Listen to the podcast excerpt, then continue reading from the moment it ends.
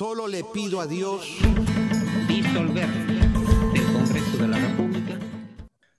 Buenas noches y bienvenidos a un nuevo episodio de Los que Sobran. Esta vez estamos debatiendo con tres panelistas nuevos. En primer lugar, saludamos a Gianluca Alberti, él es gestor deportivo. ¿Cómo estás, Gianluca? Hola, ¿qué tal? ¿Qué tal? Bien, bien. Ah, también tenemos a María Grecia Chumpitas. Ella es comunicadora por la Universidad de Lima. ¿Qué tal, María Grecia? ¿Cómo estás? ¿Qué tal? ¿Cómo están? Y finalmente tenemos a, a Jenner Huerta. Jenner es bachiller en Derecho por la Pontificia Universidad Católica del Perú. ¿Qué tal, Jenner? Hola, chicos, ¿qué tal? Eh, un gusto con todos. Gracias. No, a nosotros, o sea, el gusto es nuestro.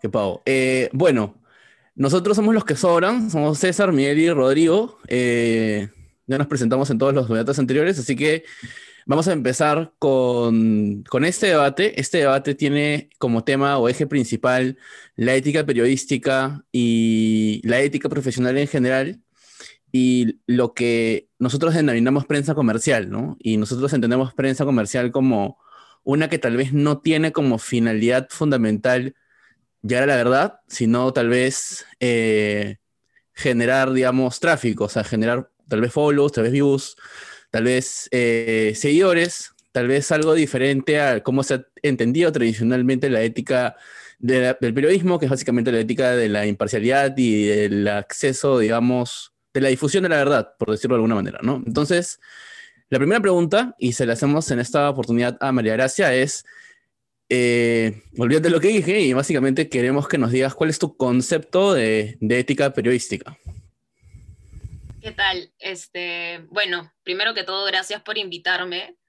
Eh, yo, para, para que tenga un poco de sentido lo que voy a decir, yo ya terminé la carrera de comunicaciones, pero me especialicé en periodismo y aparte he trabajado en dos medios.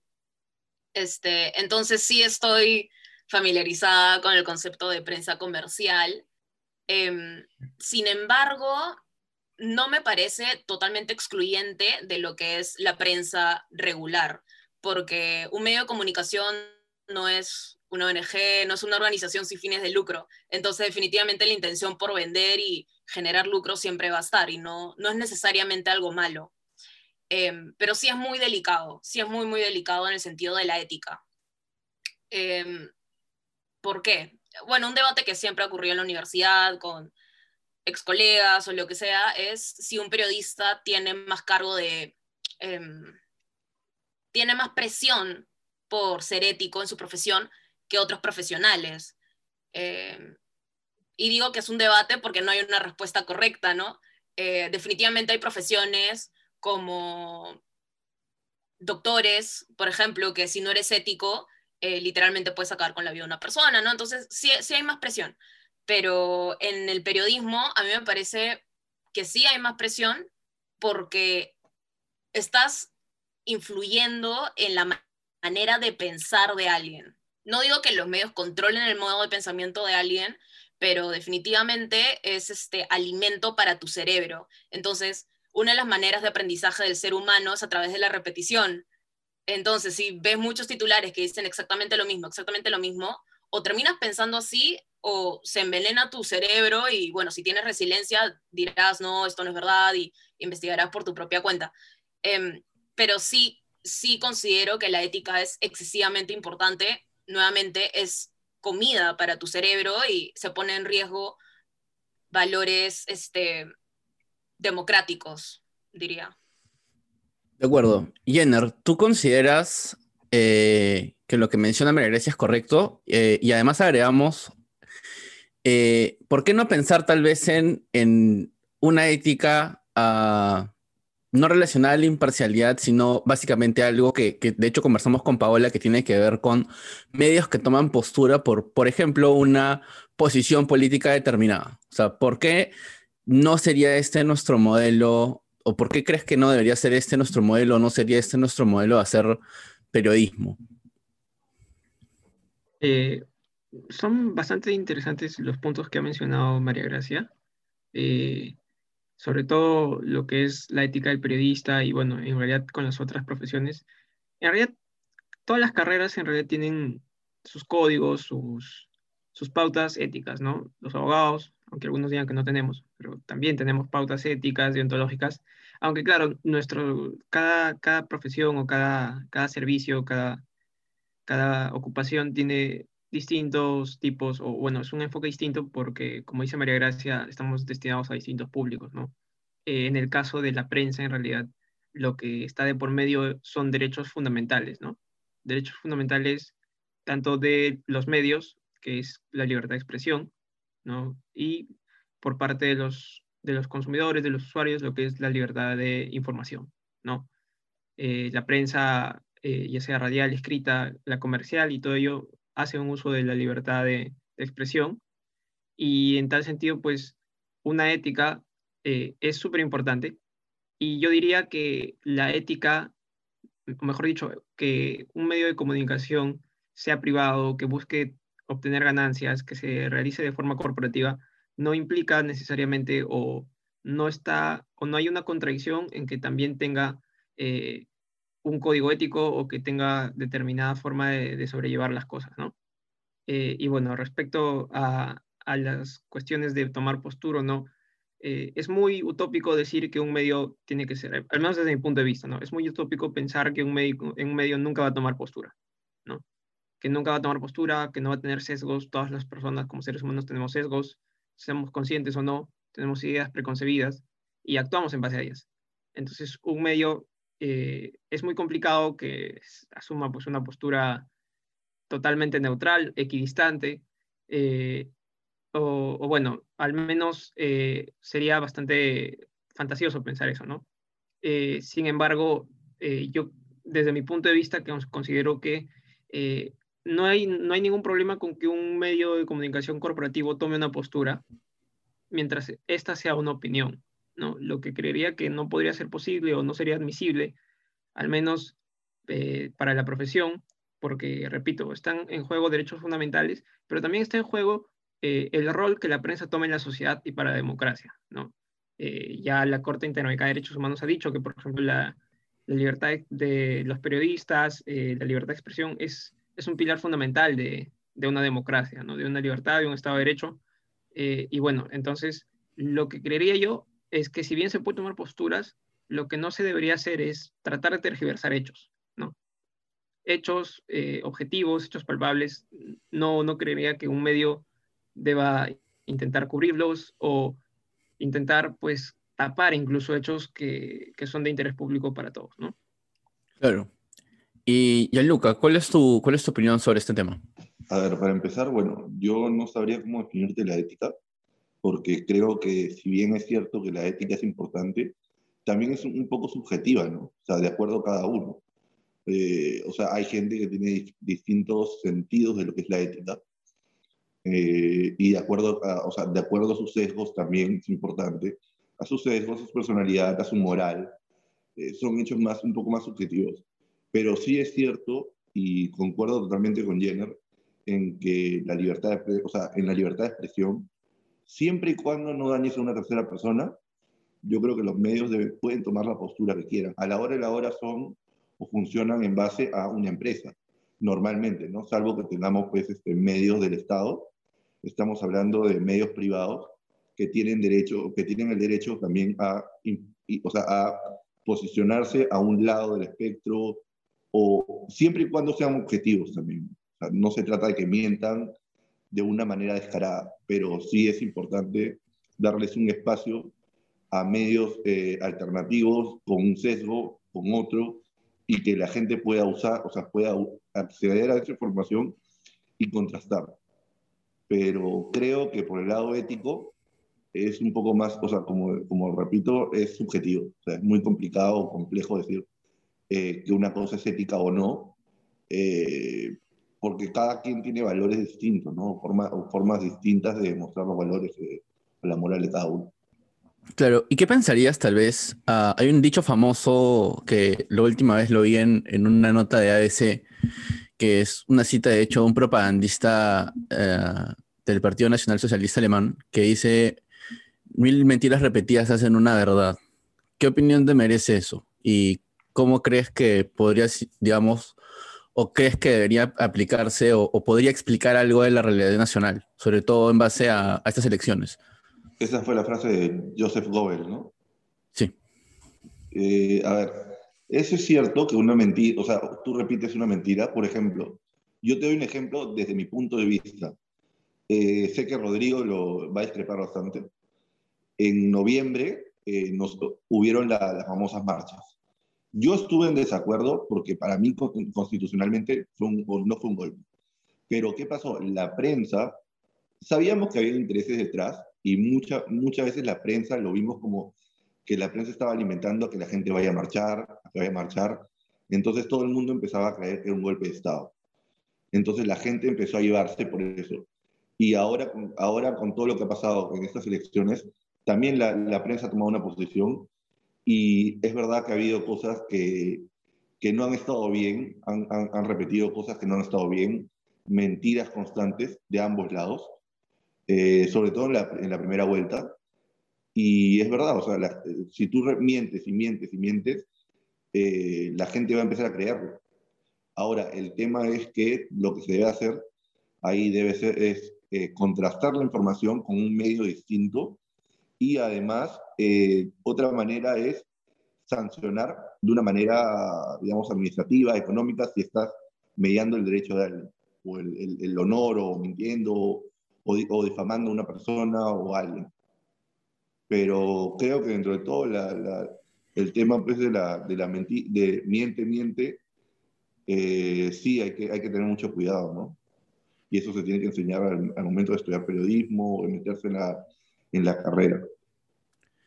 Claro. Y Rodrigo, tú por alusión, con alusión a que no estás de acuerdo con lo que dijo Gianluca antes de decirlo, ¿qué nos puedes comentar? A ver, yo, yo creo que eh, voy a ir en orden. En principio, eh, se mencionó, el- se, se puso en, en la mesa, sobre la mesa, el tema de la objetividad. Y fundamentalmente hay que entender que en cualquier escuela periodística te enseñan que la objetividad del periodismo no existe, de- determinado de acuerdo por los sesgos o por las posturas que tomen o adoptan los medios. Eh, pero lo que sí existe es la verdad periodística, que es lo que más se aproxima a la verdad en sí. Entonces, bajo esa premisa entendemos de que este, los medios tienen la libertad de tomar una postura, eso no está en discusión, pero lo importante o- o lo fundamental dentro de la historia es que esta postura que toman no vaya en contra de mostrar lo que está pasando en, en realidad, pues no, porque eh, lo que se cuestiona acá, por ejemplo, en, lo último que pasó en, la campaña electoral, la postura de los medios solo mostraba eh, lo contrario de Castillo. Entonces, este, creo que, que eso es lo, lo que está en cuestión. Por otro lado, Gianluca menciona lo de las marchas.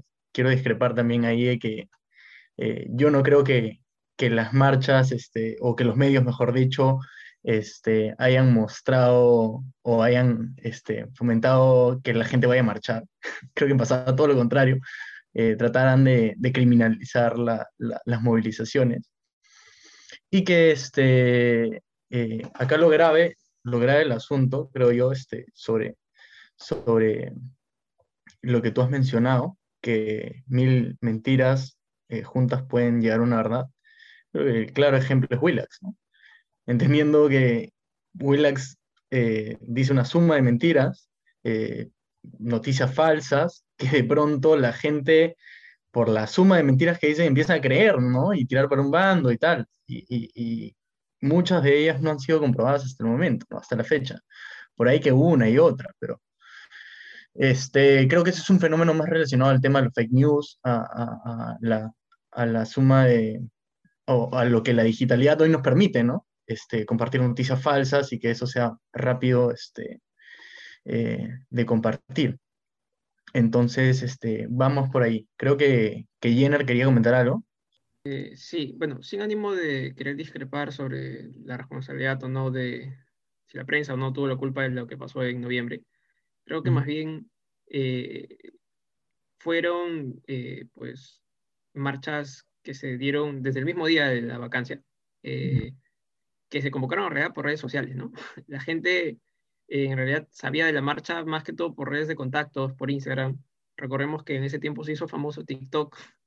Había un TikToker, un chiquillo peruano que, que era el que ponía al, al tanto de todos a la gente, ¿no? Entonces, y recuerden ustedes también, pues, ¿no? La famosa entrevista a los cajeros malogrados, ¿se acuerdan? Que hasta ahora es meme. Entonces, claramente eh, esa, eh, se notaba pues un sesgo por tratar más bien de aplacar los, los ánimos de las personas, ¿no? Pero fueron marchas en realidad a nivel nacional, ¿no? Este, uno veía el, eh, reportes de, de marchas en Cusco, en Arequipa, en Ayacucho, eh, en Ancash, o sea, era, era bastante masivo y eso ocurrió más allá de, de la validez o no, la legalidad o no, lo constitucional o no, era un tema más de que el nuevo gobierno de esa época, el, el entrante, carecía de legitimidad, ¿no? Ese era el meollo. Pero ahora, retomando el punto este, sobre, lo de sobre el, el papel de la prensa en contextos electorales, yo quisiera traer o, o citar a la Corte Interamericana de Derechos Humanos, eh, que en unas sentencias dice lo siguiente, ¿no? La Corte considera importante resaltar que en el marco de una campaña electoral, la libertad de pensamiento y de expresión en sus dos dimensiones, eh, aclarando la dimensión individual de parte del periodista y la social de parte de la comunidad, eh, constituye un bastión fundamental para el debate durante el proceso electoral debido a que se transforma en una herramienta esencial para la formación de la opinión pública de los electores. Fortalece la contienda política entre los distintos candidatos y partidos que participan en los comicios y transforma en un auténtico instrumento de análisis de las plataformas políticas planteadas por los distintos candidatos, lo cual permite una mayor transparencia, fiscalización de futuras autoridades y su gestión, ¿no? Entonces, eh, aquí vemos un punto, ¿no? Eh, es, es vital el, el- el papel de la prensa, ¿no? Entonces, ahí lo que decía Rodrigo eh, es, es muy cierto, ¿no? Entonces, veíamos una prensa que, que en realidad tomó una postura, pero tomó una postura no de opinión, ¿no? Sino ya de hechos, sino ya de darle mayor cobertura a un candidato u otro, tomar postura desde, desde ya casi bombardear al televidente con casi una obligación de votar por uno u otro candidato, ¿no? Bajo los parámetros de la- del, del extracto que leo en la sentencia de la Corte Interamericana de Derechos Humanos, que este es el caso Ricardo Canese versus Paraguay del 2004, eh, lo ideal es que la prensa presente sea una plataforma para que ambos candidatos lleven sus ideas, para que ambos puedan ser criticados y para que ambos, este, para que al final sea el, el- el- el televidente o el consumidor eh, el, que, el que elija, ¿no? Eh, porque se trata pues de, de elegir ya a conciencia, ¿no? Eh, y bueno, si, un- si, una pre- si la prensa, porque no solo un canal, ¿no? Claramente el canal más fujimorista era Willax, pero en realidad habían varios canales que mm, marcadamente tomaron una postura. Si resulta que todos los canales a la vez eh, empiezan a querer más que todo silenciar, demonizar un candidato, eh, eso claramente trastoca estos principios, ¿no? De, del rol social Claro. o del rol fundamental que tiene que tener la prensa, ¿no? Y lo digo yo Claro. sin haber, sin, sin, sin tomar partido por, por, por, por, por alguno de los candidatos, de hecho no, no apoyé a ninguno, pero sí, sí era bastante marcado el papel de la prensa, ¿no? Que a mi opinión no debía ser, ¿no?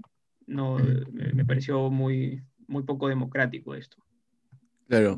Y a ver, Miguel, poniéndonos un poco, nosotros sabemos que Miguel se siente a la izquierda del padre, pero poniéndonos un poco, digamos, abogados del diablo, ah, poniéndonos un poco, eh, digamos, del otro lado, ¿qué consideras que es positivo o en todo caso, qué consideras que busca la gente que consume, que consume Willax, por ejemplo, o medios similares, ¿no? Eh, y, a eso además, no sería, digamos, una búsqueda de restricción, porque mucha gente habla, por ejemplo, de censurar ese tipo de programas o, habla de regular la prensa, eh, digamos, en el sentido de, limitar la posibilidad de que estas personas digan lo que finalmente consideran.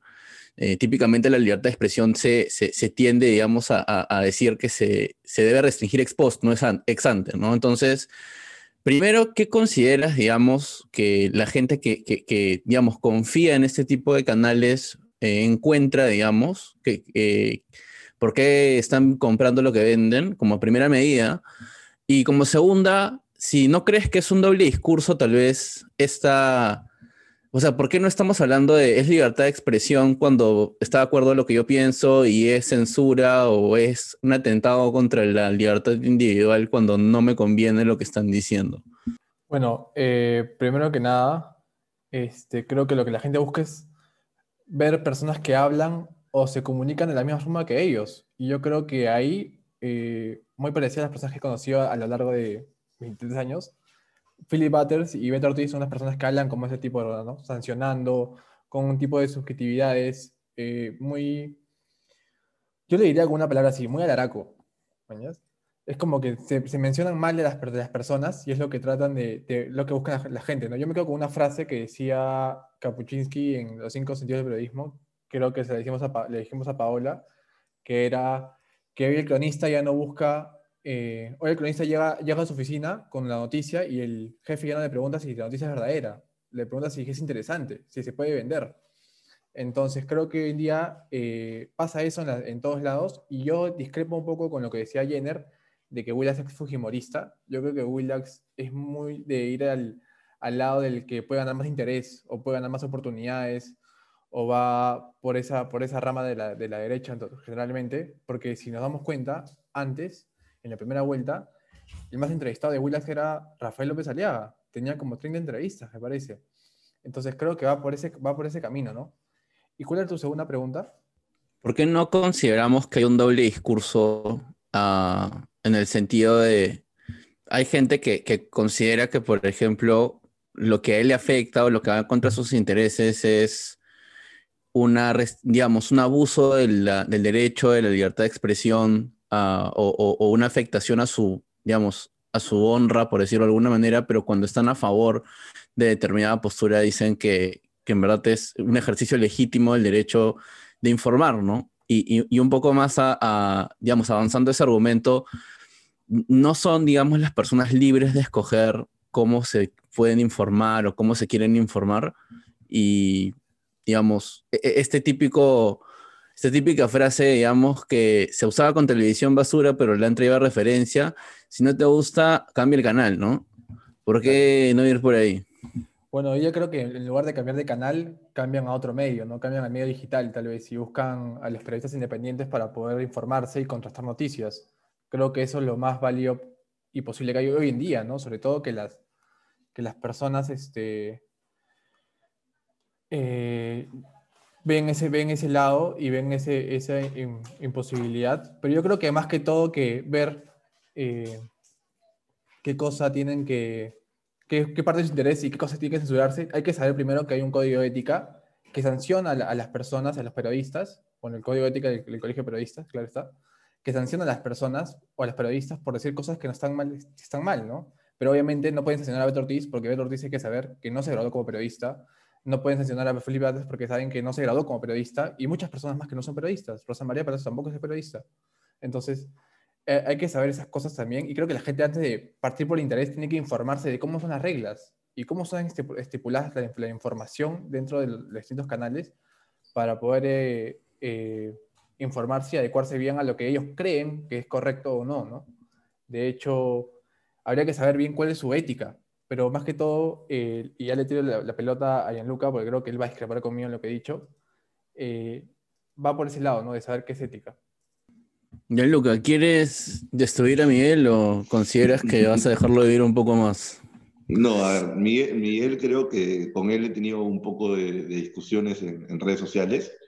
Eh, nada, no sabía que Miguel está en redes sociales. Sí. Eh, en verdad, voy a, acá discrepo un poco eh, cuando dicen que Willax es fujimorista. Para empezar, yo consumo Willax, como también consumo el comercio, Canal N, o sea, trato de, de variar, medios independientes, aunque no me gusta, por ejemplo, La Encerrona o Rosa María Palacio, no me gusta mucho. Yo creo que, a ver, el tema con, con Beto Ortiz y con Philip Butter, por ejemplo, es que a ambos sí es cierto que han tenido un montón de errores, como también han sacado noticias destacadas que no, que no es verdad, o sea, que, que, no, que no son mentiras. Pero, por ejemplo, durante la campaña, y creo que fue bien el que dijo, y Rodrigo, durante la campaña, la, la, segunda vuelta, tenías una prensa que iba más para Keiko, que eran los medios tradicionales, por así decirlo, y luego tenías eh, Exitosa, tenías a Huayca y a la República apoyando a Castillo. Ah, pero, pero es que, Huayca es independiente, no cuenta. O sea. Bueno, tenías a la República y Exitosa. A ver, pero hay diferencias. Exitosa entrevistaba bastante, Eh, por ejemplo, tenías a Nicolás Lucar, que constantemente entre- entrevistaba a Castillo y a sus allegados. Y yo creo que sí, es cierto, quizás fueron bastante parciales, pero también tomaron postura porque si tú leíste los, o sea, si tú lees los planes de gobierno, el ideario de, de Perú Libre con el que empieza eh, es directamente un atentado contra toda libertad de prensa. Ellos dicen que la libertad, ellos no abogan por la libertad de prensa, ellos abogan por la, eh, ¿cómo fue? la libertad para educar a los pueblos. O sea, ellos van a controlar. Entonces Castillo de frente, y además lo viste cuando, no sé si se acuerdan, tuvo una entrevista a Zaira Arias, que Zaira Arias se paró y se fue, y dijo, cuando ganemos me voy a encargar de, de sacarlos de acá. Entonces, ¿cómo quieres entrevistar tú, y sobre todo tu línea edito- editorial, cómo entrevistas a una persona que va a atentar contra tu, contra tu empresa? Porque a la hora de la hora son medios, pero también es una empresa. Funcionan como una empresa privada. Entonces digo, ¿qué hace la, la prensa ahí? ¿Qué, qué, qué, qué toma? ¿Qué medidas toma? Además, a Keiko durante 20 años, bueno, 20 no, ya 10, 15 años, se ha sabido todo de ella. O sea, Keiko la conocemos todos. Sabemos que está in- implicada en lo de Odebrecht, en los cócteles, pero de, Pedro Castillo nadie sabía nada. Era un, era un, como le llaman acá, el outsider, eh, que llegó y no tenías, lo único que sabías es que había sido dirigente del CONARES UTEP y, que, y nada más. Después de eso, de Pedro Castillo no sabíamos que se supone que era campesino, rondero, pero después sacaron que tenía una, una constructora, eh, tenía, o sea, es- estaba ligado a Moadef, porque mi- habían 249 militantes de Moadef en el partido, eh, tenías a Cerrón, que hasta ahí de él ha sacado reportajes. Entonces, ¿cómo, ¿qué rol puede tomar la prensa contra una persona que atenta o sabes que va a atentar contra tu libertad, contra tu libertad como medio? O sea, en tu entendido, lo que hizo la prensa fue una forma de protegerse, digamos, una protección corporativa de los intereses comerciales de, de- de sus accionistas.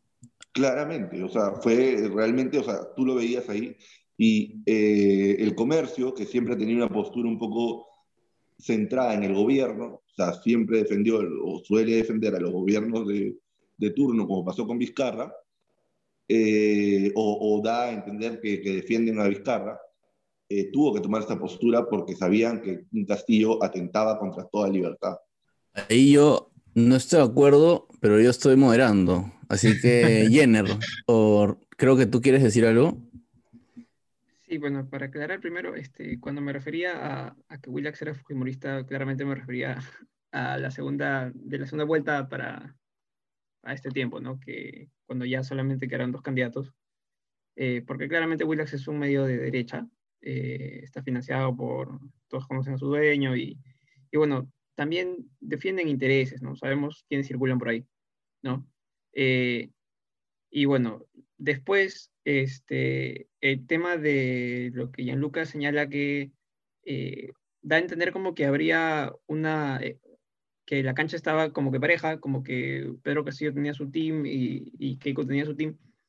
Eh, a priori parece que sí, pero si te das cuenta, pues, de los que ha señalado este, Gianluca, la República en realidad yo no lo vi eh, que tomara postura por Castillo, porque he visto varias planas de, varias primeras planas de, la República, pues sacando cosas de Cerrón, por ejemplo, ¿no? en todo caso, lo pondría más como que intentaron darle 50-50 a cada uno. Y luego tenemos Huayca que creo que no, no calzan los, eh, en el tópico que estamos tratando hoy, porque Huayca se, se fu- funciona más como medios, pero pues no tiene una, una concesión en señal abierta, ¿no? Y, y bueno, después, exitosa, sí, sí, sí he visto que tenía una postura más casi anti-Keiko, más ahí por Castillo. Pero este, en todo caso, justamente ahí es donde entra la ética, ¿no? Este, hay un, tenemos do- la confluencia de, o mejor dicho, el choque de, de dos temas ahí, que es, pues, en un lado el interés de, los- de los medios, pero por otro lado, eh, el papel que ellos deben ejercer dentro de una, de una candidatura o dentro de, una, de un proceso electoral, pues, ¿no? Entonces, quizá lo antiético del, del asunto es que hay un claro conflicto de interés porque, como Gianluca está admitiendo, los medios están defendiendo sus intereses, ¿no? Lo cual a priori puede ser legítimo, ¿no? Pero entonces, justamente para eso, pues, funciona la transparencia, ¿no? Decir, pues, que, que ellos pueden a- aten- eh, están apoyando a una candidatura, pero porque se sienten amenazados o porque se sienten que, que los intereses han estado en contra. Pero el tema es que eh, ellos dicen que van a defender la libertad de expresión, pero a su vez están vulnerando la libertad de expresión de otros, porque todos recordaremos pues el rosario de despidos y de, y de renuncias que han habido, por ejemplo, en América TV, en Canal N, ¿no? Las presiones que se han ejercido, los cambios de la directiva. Eh, entiendo que ahora lo de la República con el comercio está en arbitraje porque la República señala que no tenían derecho a despedir al director periodístico. Entonces, eh, no es pues que defiendas una libertad de expresión vulnerando la de los demás, ¿no?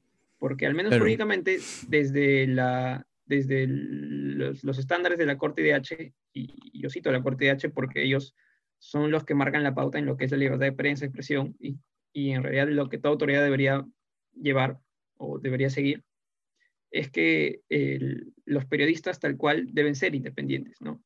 Esa, esa es una, una, al margen de que trabajen en un medio u otro, deberían ser capaces de expresar sus ideas, ¿no? Entonces, lo que tenemos es algo que ha habido que desde la gerencia o desde los, los de arriba, como que han intentado marcar una línea editorial y claramente los que no han estado de acuerdo han tenido que irse, ¿no? Eh, Pero, entonces- María Gracia, ¿Qué tal? Bueno, Ok. em, ha sido muy interesante escucharlos, la verdad. Tengo varios comentarios desde lo de em, moral y la ética hasta por qué la gente verdaderamente ve Wi- Willax bajo mi perspectiva, claramente. Este, pero creo que quiero hablar de lo que acaba de decir Jenner y Gianluca, que este, es bien interesante porque ambas cosas tienen lógica, pero caemos ahí un, poco en un principio medio maquiavélico, ¿no? Este, mi fin como medio es existir e informar. Y para existir e informar, para seguir existen- existiendo, voy a ir en contra de mis valores de transparencia. Entonces, vale la pena en realidad, ¿no? Están yendo en contra de los propios principios de la prensa.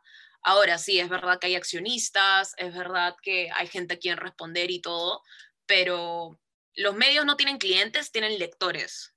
El área de marketing es totalmente otra cosa. Por eso en las redacciones es redacción por un lado, marketing por el otro. La prensa, o sea, los medios ni las piezas tienen por qué ser influidos por intereses económicos. Este, y bueno, este es otro tema, claramente, pero una de las razones por la cual estamos con los medios, o sea, los medios están como están, es porque no se han llegado a actualizar y cambiar su modelo de negocio. Siguen dependiendo de publicidad, siguen dependiendo de que empresas este, los apoyen cuando saben perfectamente que muchas veces van a tener que hablar mal de esas empresas, ¿no? Y si este empresariado tiene una candidata, 2 más 2 es 4, ¿no?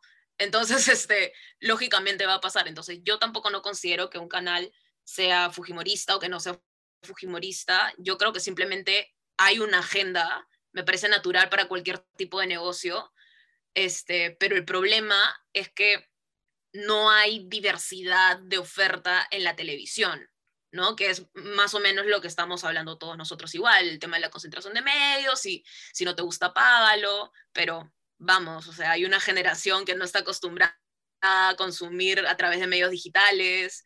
Eh, nosotros Pero- podemos dis- distinguir algo que es fake news en redes sociales, mientras que una persona de otra generación diga, ah, lo he visto en internet, entonces debe ser verdad. Eh, mientras que nosotros, muchas veces, obviamente, este, no, no todos, yo puedo ver algo en televisión y decir, eso florazo. Mientras que los adultos van a decir, no, pero está en, tele- en televisión, entonces es más legítimo. La percepción de los medios cambia totalmente. Este, también por son unos alaracos, como decía Miguel. Claro, este, entonces, no, a ver, o sea, no, no digo que el Estado tiene que prohibir canales, eso me parece una contradicción también para mí decir que creo en la democracia y decir que el Estado limite, limite un programa, no, no tiene sentido alguno. Em, pero sí hay maneras, sí hay soluciones y creo, y sí hay ejemplos que tenemos que ver, ¿no? Este, por ejemplo, em, no sé si se acuerdan que, esto es un ejemplo que no tiene nada que ver, pero lo ejemplifico muy bien, se lo juro. Eh, no sé si se acuerdan que Piers Morgan habló súper mal de Meghan Markle y lo terminaron votando. No fue el canal que dijo, has insultado a esta señora, entonces te vamos a votar, porque, vamos, la prensa amarillista de Inglaterra contra la realeza es, ni qué decir, ¿no? Creo que ya todos sabemos cómo es. Este, pero hay una plataforma hecha por ciudadanos en donde ellos mismos pueden denunciar un canal, pueden denunciar un programa, pueden denunciar un periodista y por voluntad ciudadana se puede votar a estas personas. Entonces, nosotros residimos de un colegio de periodistas que es totalmente paupérrimo. Yo no estoy colegiada como periodista, a pesar de que ya tengo mi diploma, todo lo que quieras, pero yo estoy ahí porque en verdad no ejerce, porque si ejerciera en, serio, no tendríamos este, los peligros que puede llegar a decir este Philip Butters y Beto Ortiz en señal abierta, ¿no? O sea, de verdad es, es preocupante, ¿no? Porque puede hacerle daño a otras personas va más allá de si en algún momento ha dicho algo cierto y algo no. O sea, si dices en algún momento algo cierto, o sea, un, un mentiroso no miente en todo, ¿me entiendes? O sea, basta que hagas una, dos, tres y es un patrón, olvídate, no es confiable. Este, entonces yo sí creo que la, la solución está por esta plataforma ciudadana eh, y bueno, será lo, lo, que quiere la voluntad del pueblo, ¿no? Que no siempre es lo que nos gusta, eh, y por eso también recurrimos a, a, este tipo de cosas. Existe algo que se llama el cejo de confirmación. Obviamente todo el mundo quiere escuchar lo que le gusta escuchar. Somos humanos, ¿no? Pero hay una razón por la cual vivimos en sociedad y es para alimentarnos unos con otros. Tal vez hace tiempo yo no conversaba este, con alguien que tiene, por ejemplo, los puntos de vista de Gianluca. Y es de cierta manera enriquecedor hacer un diálogo, porque si no, vamos a seguir con el mismo cejo de confirmación, con los algoritmos de las redes sociales y todo eso, nunca vamos a crecer como personas. Tenemos contradicciones porque así seguimos cuestionándonos. Si no, si no diversificamos nuestra oferta, no vamos a cambiar nunca, no vamos a crecer. Pero y antes de, de cambiar la pregunta, eh, hay gente que ha levantado la mano, pero a lo que sea que vayan a, a, a comentar, me gustaría añadir algo que ha sacado hace un par de días el Instituto de Estudios Peruanos, digamos, eh, como, les, como, mencionamos, digamos, en, en, la previa del call, eh, el estudio, digamos, el IEP de abril, de mayo, perdón, decía que la mayor cantidad de personas de los sectores NC, ABC, se informaban a través de televisión y de canales, digamos, de, o de programas políticos, y el NCSD se informaba predominantemente a través de, de la radio.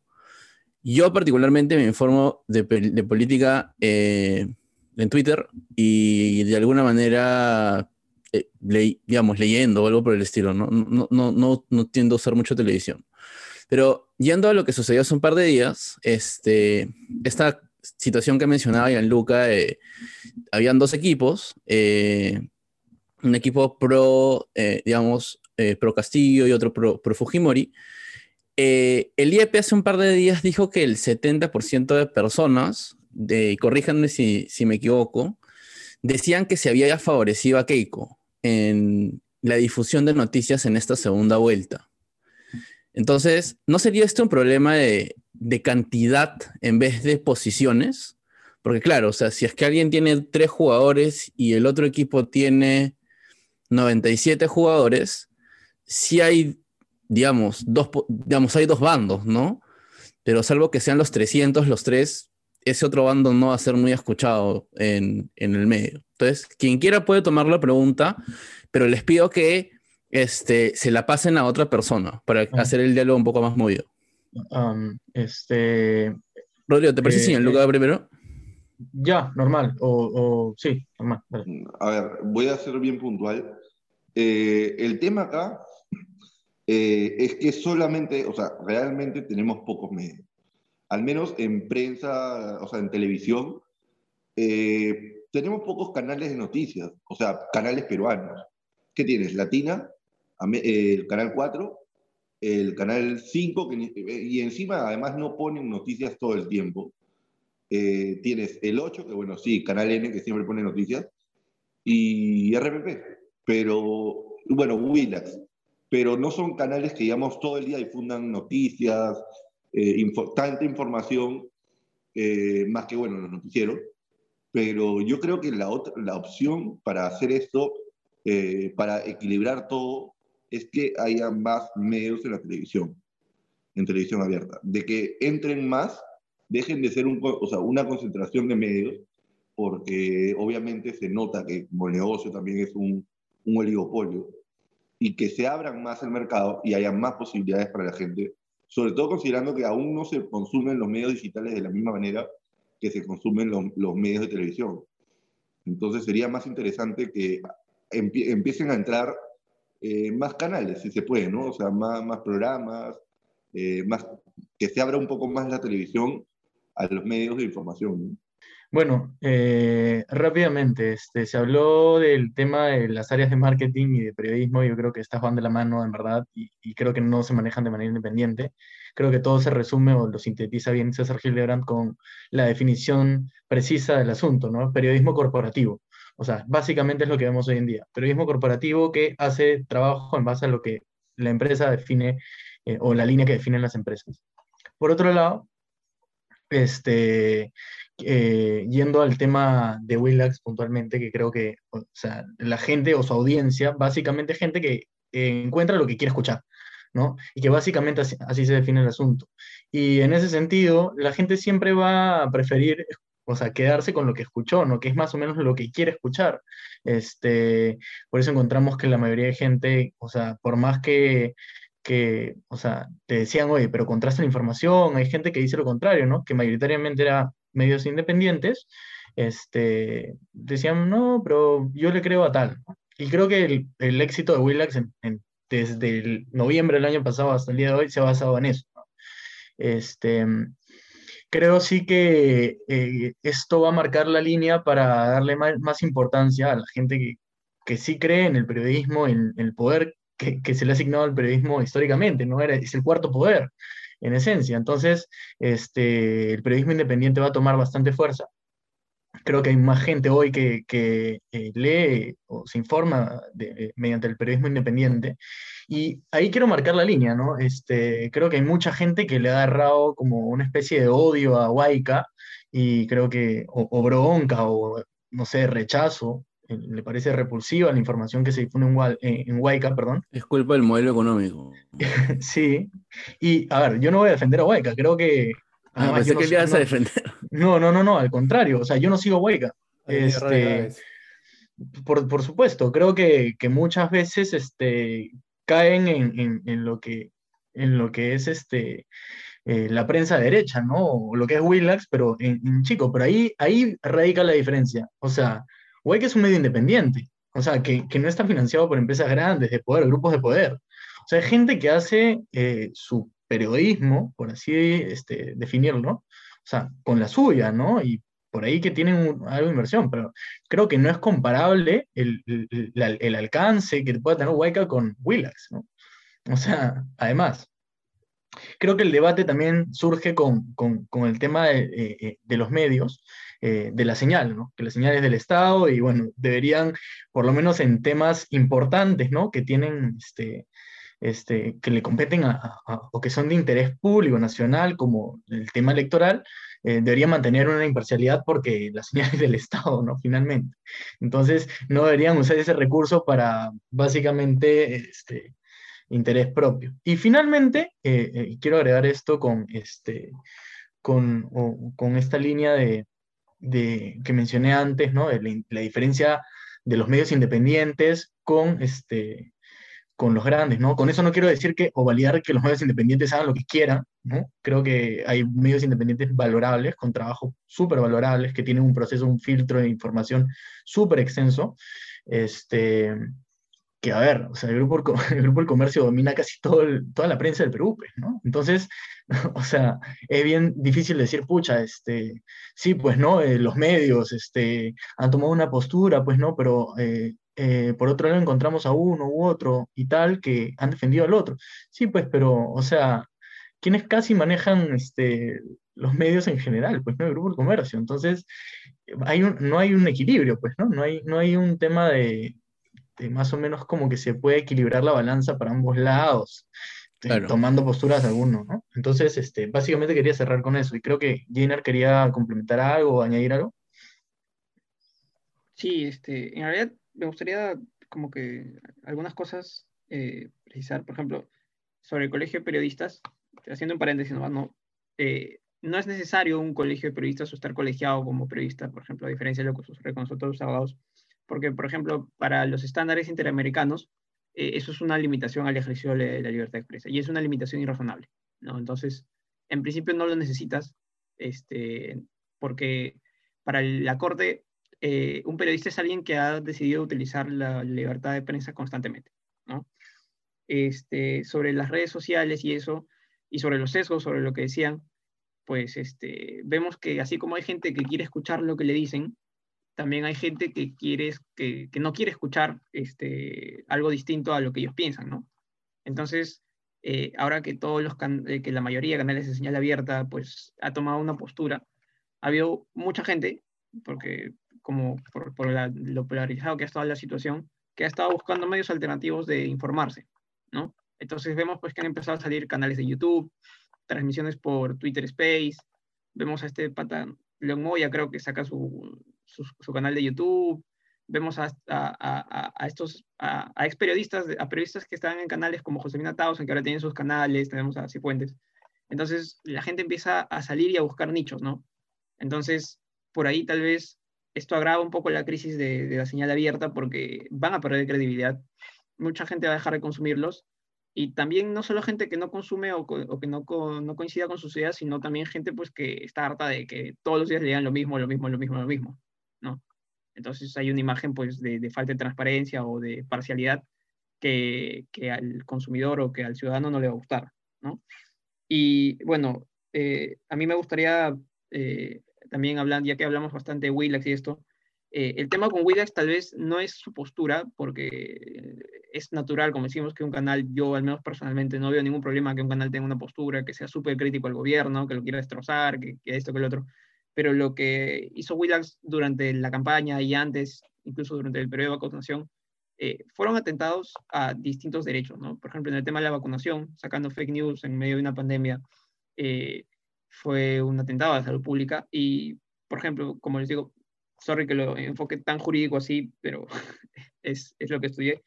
Eh, el artículo 13 de la Convención Interamericana de Derechos Humanos, que habla de libertad de expresión, dice, ¿no? Que eh, el ejercicio de la libertad de expresión no es ilimitado, ¿no? Puede ser controlado. Mucha gente acá, cuando hablan de control de medios, pues sale asustadísima y piensa que, los van a expropiar. Y no necesariamente, ¿no? Pero para los estándares de la Corte, el control no es previo, o sea, no existe la censura previa, no es posible una censura previa. Lo que sí es, posible es una responsabilidad ulterior, ¿no? Y eso lo vemos claramente, pues, ¿no? Si un, periodista difama a alguien, este ciudadano lo puede denunciar, puede pedir que se rectifique, etc. Eso es una responsabilidad ulterior. No, no es que alguien pueda, no es que un miembro del Estado pueda decir, oye, no digas esto. Eso es censura previa y eso está clarísimo que no se permite, ¿no? Tampoco se permite, por ejemplo, eh, la represión o, la restricción por vídeos indirectos, pues como abuso de controles oficiales, o, este, no sé, frecuencias hidroeléctricas, lo que hizo Hugo Chávez, por ejemplo, de que le quitó la concesión así de forma arbitraria a un canal, eh, que se, no sé, que se confiscan aparatos, etcétera, lo que pasaba en los 90, que, que, invadían las salas de redacción, ahí paraban las rotativas, etcétera. Esas también son medios indirectos prohibidos, ¿no? Pero entonces, lo que yo creería, eh, y mira, y todas estas formas de control tienen que tener solamente dos fines, ¿ah? El respeto a los derechos o reputación de los demás, que ya lo dijimos, eh, y la protección de la seguridad nacional, orden público o la salud pública. O sea, tú puedes usar estas responsabilidades ulteriores solamente para estas cosas. No es, no es que porque al gobierno no le gustó, eh, vamos a responsabilizarte, ¿no? Por ejemplo, lo que pasa en Nicaragua, que en Nicaragua este, hay una ley para enjuiciar, para encarcelar a, periodistas, este, que el gobierno considera que han eh, soltado noticias falsas, ¿no? Entonces, yo sí creo, por ejemplo, que es hora de que haya una nueva ley de medios o que al menos se idee un control dentro de los márgenes de la convención, de la Convención Interamericana, pero hilando muy fino, ¿no? Porque esto no se lo podemos dejar al gobierno, pues ningún gobierno debería decir o debería determinar esto porque eso es muy peligroso, ¿no? Pero deben haber mecanismos, no sé, qué sé yo, distribuir el poder en, en, un, en un ente, vaya a ser una naturaleza, que pueda determinar estas responsabilidades, ¿no? Claro. Ah, este, otra, otra, otra pregunta, eh, también abierta, quien quiera la puede, la puede tomar. Eh, nosotros hemos visto, digamos, también en los últimos, en los últimos días este, esta campaña que ya no ha sido, bueno, ha sido, no ha sido replicada exactamente en medios tradicionales, creo que sería injusto decir eso, pero la gente ha estado criticando que las personas que han estado apoyando este movimiento, digamos, de cambia de nombre de vez en cuando, creo que ahora se llama Insurrección Democrática o algo así. Eh, pero lo que estaban criticando los, las personas no era, digamos, que la, digamos, la acción de proyectar noticias falsas necesariamente, sino la inacción de corregir cosas que se refieren o a las que se hace alusión tendenciosamente o no, pero en cualquier caso sin pruebas evidentes, digamos, de lo que se está afirmando en televisión, ¿no?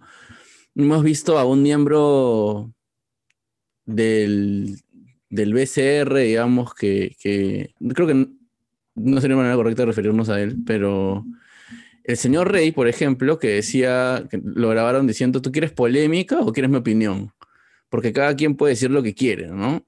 Entonces, este tipo de cosas, digamos, que también tienen que ver con las elecciones, ¿ustedes creen que existe el deber de los periodistas a de parar, digamos, este tipo de situaciones? O, digamos, se, ha- han salido videos, por ejemplo, de, canales de televisión o de redes en Estados Unidos con los raids de, Trump, que, digamos, Trump hablaba y la prensa decía, eh, no vamos a seguir poniendo esto porque esta persona está mintiendo y lo que está haciendo es grave para la institucionalidad democrática, ¿no?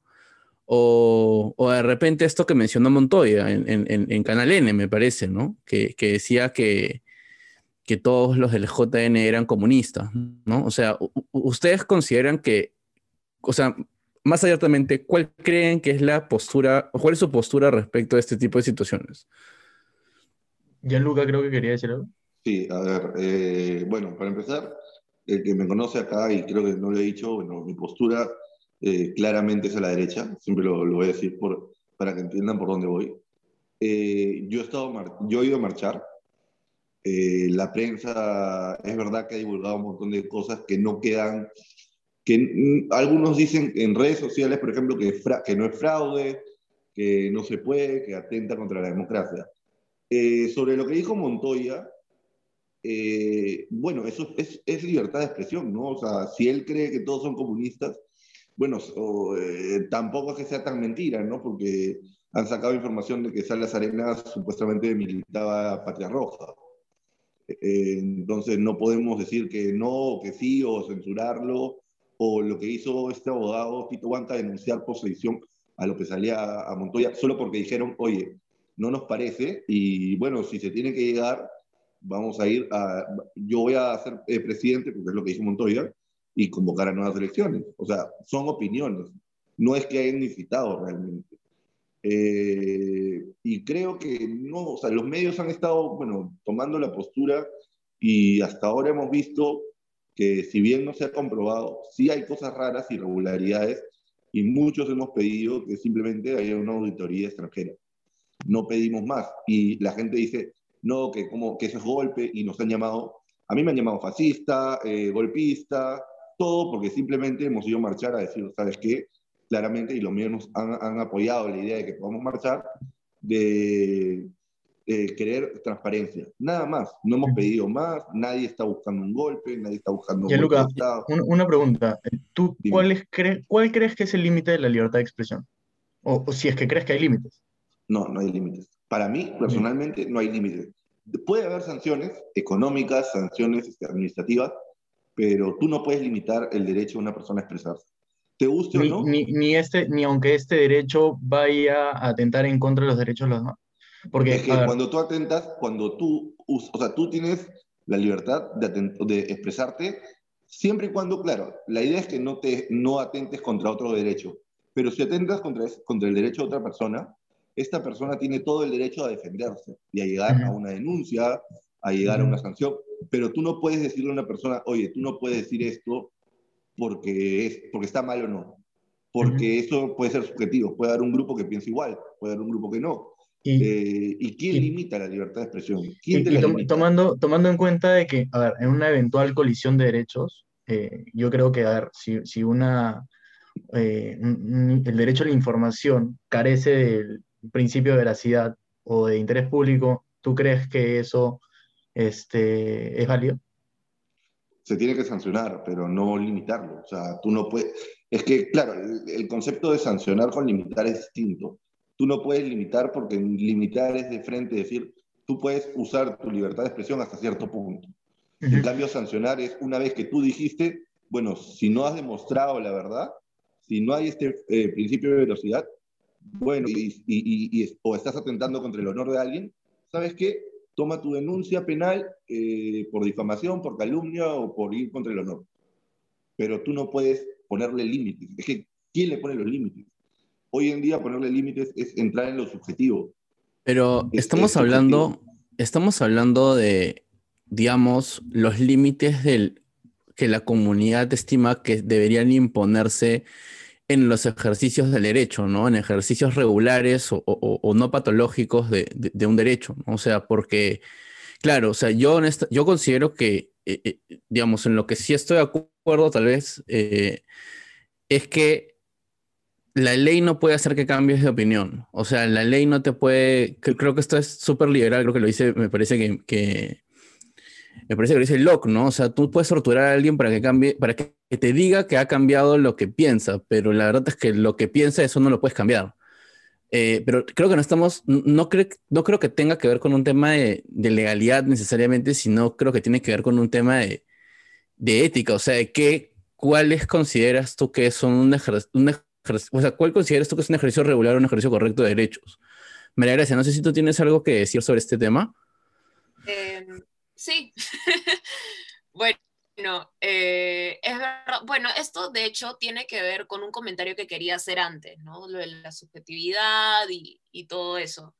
Es verdad que algunos principios dentro de la moral son subjetivos y depende de cada persona. El código ético, sin embargo, o sea, la ética y la moral, si bien tienen la misma raíz etimológicamente hablando, se ejerce de manera distinta. Este, la ética, que tiene un código que ha sido creado en, en consenso y que cada profesión tiene, este, es distinto que la moral. Entonces, la ética periodística puede ser una cosa, la moral de Beto Ortiz es otra, ¿no? Este, entonces, esa es una distinción que a mí me parece importante. La ética profesional es subjetiva en el sentido de que es un valor intersubjetivo, o sea, en el sentido que hay un consenso que la ética profesional de esta profesión significa tal cosa. Entonces ya, ese es un valor que está puesto.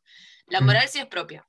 Entonces, este, habiendo dicho eso, eh, sí, hay, hay subjetividad, todo lo que tú quieras. Eh, después, hablamos de, de cómo, de que tiene que haber una sanción, este, pero no puedes limitar de antemano.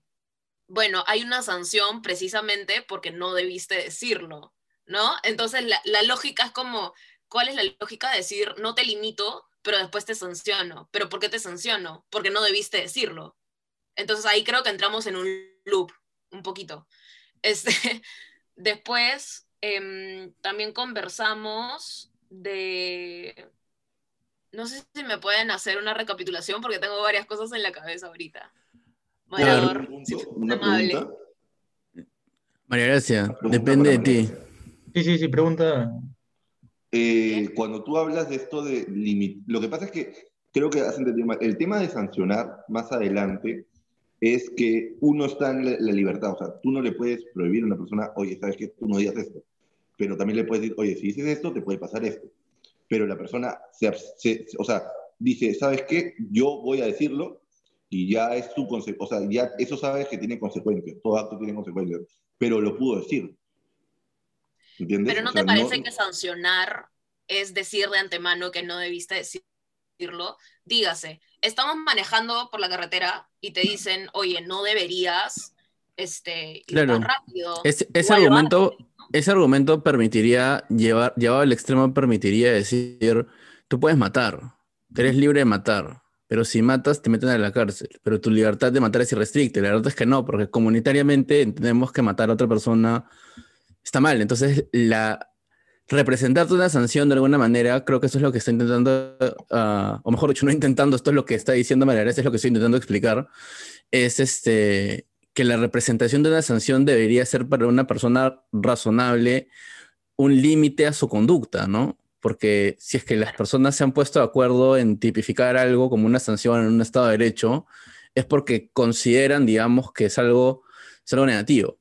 Ah, acá, Jenner, te, te doy la palabra porque me has levantado la mano y te he ignorado un montón, pero en tu, en tu pregunta ah, quisiera, e- e- esto me, me pareció interesante, creo que lo ha sugerido Miguel, lo ha dicho Rodrigo y lo ha dicho Gianluca. ¿Tú consideras que este es un tema de, de si eres de derecha tienes que apoyar A, si eres de izquierda tienes que apoyar B, ah, o al contrario, si no apoyas esto eres A o si no apoyas esto eres B? Eh, no, no, no. Este, yo creo que las elecciones han sido muy polarizadas, pero justamente la polarización, ver todo blanco y negro no es bueno. Yo creo que se pierden los matices y lamentablemente eso es lo que ha pasado, ¿no? Este, perder matices en una democracia es muy complicado, es muy riesgoso, de hecho. Este, construye una narrativa de buenos y malos, blancos y negros, y, y al final es imposible una convivencia en sociedad, ¿no? Este, entonces, no, pues no, hay, hay gente que vota por Keiko porque es de derecha y porque se siente representada en sus ideas. Hay gente que ha votado por Keiko pues porque le, le preocupaba la economía, porque, porque le tenía miedo a Castillo. Hay gente que vota por Keiko porque sí a Fujimori desde los 90. O sea, es, es una... Es, es todo un matiz, ¿no? Y, igual hay gente que vota por Castillo porque es de izquierda, porque creen izquierda. Hay gente que vota por Castillo porque son comunistas, tal cual, así se, se autodenominan, y no en un sentido peyorativo, sino, sino tal cual. eh, y hay gente que vota por Castillo porque es anticaico. O sea, es una suma de cosas que, que han salido, ¿no? Este, y que en realidad ha sido mal, y justamente el papel de la prensa ha sido ese, pues. Y, es lo que, y esa es mi gran crítica al papel de la prensa en esta, en esta elección, que es haber contribuido a la polarización, ¿no? No a un debate razonable, no a un debate con matices, sino a una polarización tanta que la gente ha estado demasiado expuesta, que su salud mental se ha, se ha, se ha desquebrajado, que, que mucha gente se ha peleado con su familia, con sus amigos, porque justamente eso es lo que menos debe pasar eh, en una democracia, ¿no? Pero este, no sé si me permites también como que complementar lo que decía Gianluca y María Gracia en el anterior. Sí, claro. Eh, bueno, eh, en realidad yo sí eh, quisiera discrepar con Gianluca primero, porque para empezar, no hay derecho, por más libertad que sea, que haya limitado. Seguro, César, tú y yo lo sabemos porque lo hemos estudiado en la facultad. Bueno, yo estoy en la de Lima, hermano. Este... O sea, en la facultad de Derecho. Ah, mentira, mentira. Ahorita me Este, fundan. Y no hay, no hay un derecho ilimitado o no hay un derecho sin restricción. Eso es un imposible para cualquier tipo de convivencia, como tú dices, ¿no? Eh, que haya un derecho ilimitado o que exista un derecho ilimitado trastoca cualquier cosa sería una convivencia imposible. Este, y también sí me gustaría hacer hincapié en que una cosa es la libertad de expresión, que se, que, que se habla sobre expresión, sobre opiniones, ideas, etcétera, pero que la libertad de expresión en realidad no protege la posibilidad de difundir hechos falsos, ¿no?